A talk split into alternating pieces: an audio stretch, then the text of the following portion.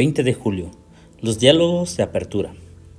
En su angustia clamaron al Señor y Él los salvó de su aflicción.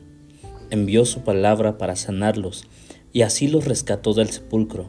Que den gracias al Señor por su gran amor. Salmo 107, versos 19 al 21. Algunos de ustedes viven en cuerpos tan maltratados por el camino. Les duelen las rodillas, se les ha apagado la vista, la piel les cuelga. Otros salieron del vientre de una travesía cuesta arriba.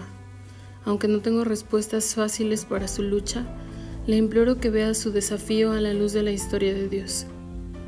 Vea estos días en la tierra simplemente como el diálogo de apertura de su epopeya arrolladora. Parémonos con Pablo sobre la promesa de eternidad. Es por esto que nunca nos damos por vencidos.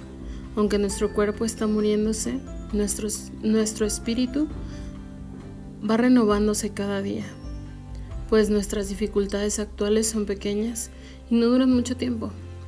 Sin embargo, nos producen una gloria que durará para siempre y que es de mucho más peso que las dificultades. Así que no miramos las dificultades que ahora vemos. En cambio, fijamos nuestra vida en cosas que no pueden verse, pues las cosas que ahora podemos ver pronto se habrán ido, pero las cosas que no podemos ver permanecerán para siempre.